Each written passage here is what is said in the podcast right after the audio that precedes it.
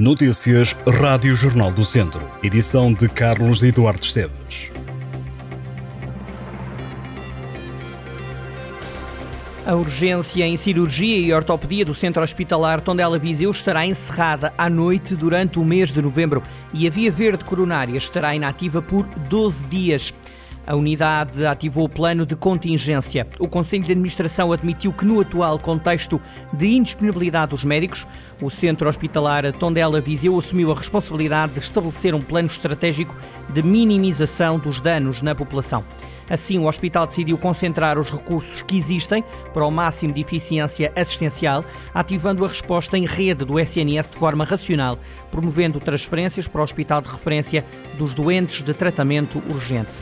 A partir desta quarta-feira fica ativo o plano de contingência no Serviço de Urgência Polivalente do Centro Hospitalar Tondela Viseu, por, e cito, manifesta incapacidade de assegurar durante as 24 horas a escala nas especialidades de cirurgia geral e ortopedia e via verde coronária. A ativação do plano de contingência implica o encerramento da urgência das especialidades de cirurgia geral e ortopedia no período da noite, das 7 da tarde às 8 e meia da manhã, durante todo o mês de novembro. Durante a noite, entre as 7 e as 8 e meia da manhã, o Centro de Orientação de Doentes Urgentes vai orientar todas as situações de trauma para o Hospital de Referência, o Centro Hospitalar e Universitário de Coimbra. Para estes casos, fica a cargo da VMER, Viatura Médica de Emergência e Reanimação de Viseu, o eventual acompanhamento pré-hospitalar das situações mais graves. Se um doente precisar de ser operado pelas especialidades de cirurgia geral ou ortopedia, vai ser encaminhado para Coimbra.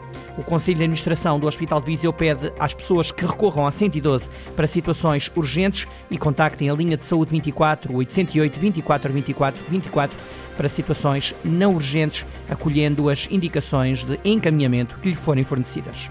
O comandante da Polícia de Segurança Pública de Viseu está de saída. O superintendente Pedro Sousa vai assumir novas funções fora da região e deixou esta terça-feira de comandar a PSP. Pedro Sousa deixa o cargo que ocupa desde abril do ano passado e passa a integrar o Comando Nacional da Polícia de Segurança Pública. O comandante tomou posse a 18 de abril na Direção Nacional da Força de Segurança e um dia depois entrou ao serviço no Comando de Viseu. O presidente da Câmara de Viseu, Fernando Ruas, já reagiu à saída do comandante. Ruas destaca o trabalho desenvolvido em conjunto com a Câmara, nomeadamente na área da videovigilância. A PSP de Viseu fica, para já, sob o comando do segundo comandante, o intendente Rui Matos começou a ser julgado em Viseu por um tribunal de júri um homem ucraniano que está acusado de ter matado há 21 anos um cidadão russo.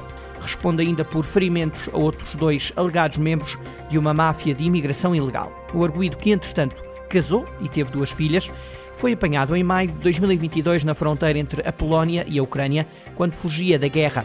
Acabou por ser extraditado e ficou a aguardar julgamento no estabelecimento prisional de Viseu. A PJ acredita que o suspeito, agora com 45 anos, estaria a ser vítima de extorsão pela rede, para a qual tinha pagado 600 euros para vir a Portugal, com uma promessa de emprego, alojamento e alimentação, conforme adianta o Jornal de Notícias na edição desta terça-feira. Mas as coisas acabaram por não correr como tinha pensado.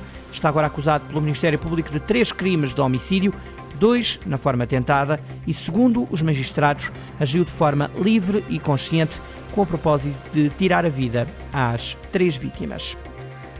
Só os dois clubes que o regulamento obriga a ficarem de folga em cada jornada é que não entram em campo esta quarta-feira, feriado do 1 de novembro, nos campeonatos distritais de futebol sénior do Distrito de Viseu. À exceção do Vila Meirense no Grupo Norte e do Viseu United no Grupo Centro, ambos na primeira divisão distrital, todos os clubes vão jogar. Na divisão de honra da Associação de Futebol de Viseu, o jogo de cartaz da jornada 8 é a recepção do Rezende ao Lusitano Vilmoinhos. Frente a frente, um dos líderes do campeonato, o Lusitano, e o quarto colocado, o Rezende. Há dois pontos a separar as duas equipas. Não menos interessante de seguir vai ser o Castro Daire Oliveira de Frades. A equipa castrense perdeu na última jornada em Vilmoinhos e procura em casa dar uma resposta. Mas o jogo é contra o outro líder da prova, o Oliveira de Frades. Os jogos terão todos a pita inicial marcado para as 3 da tarde. O Sinfãs vai ter no Sátão um duelo apertado para continuar no comboio dos primeiros lugares. Os sinfanenses espreitam a possibilidade de alguns dos líderes escorregar e poder chegar aos primeiros dois lugares da divisão de honra. Na primeira divisão distrital a norte, o Piães procura defender a liderança no estádio do Boaças. No grupo centro, o Campias joga para continuar em primeiro lugar na recepção ao Santo Cruzense. No grupo sul, o Carregal do Sal apresenta-se como favorito no duelo frente ao Nanduf, frente a frente, primeiro e último classificados deste grupo. Vamos então conferir todos os jogos desta quarta-feira, 1 de novembro, jogos a começarem às 3 da tarde. Divisão de honra: Sátão Sinfães, Paivense Pedrense, Lamego nos Pereira, Nelas Ferreira Daves, Penalva do Castelo Canas Senhorim, Voselenses Mangualde, Valdaçores Moimenta da Beira, Castro Daire Oliveira de Frades e Rezende Lusitano de Vilmoinhos. Na primeira divisão distrital, Grupo Norte, Oliveira do Douro Alvito, Boaças Piães, Arcos Parada e Tarouquense Seireiros vai folgar o Vila Maiorense. No grupo Centro, Travanca Cesurense, Campia Santa Cruzense, Carvalhais, Vila Chatzá e Roriz Os Ciências vai folgar o Viseu United. No grupo Sul, Santa Armolelos, Cabanas de Viriato Pesteiros, Nanduve Carregal do Sal, Santa Combadense Moimenta do Dão, Valmadeiros Silgueiros. Ainda na atualidade do desporto no distrito, está o jogo da Supertaça de Futsal Feminino. Vai opor o Sinfãs ao Viseu 2001. O jogo decorre no Pavilhão Multiusos de Lamego a partir das 6 da tarde desta quarta-feira, 1 de novembro. Estas e outras notícias em jornaldocentro.pt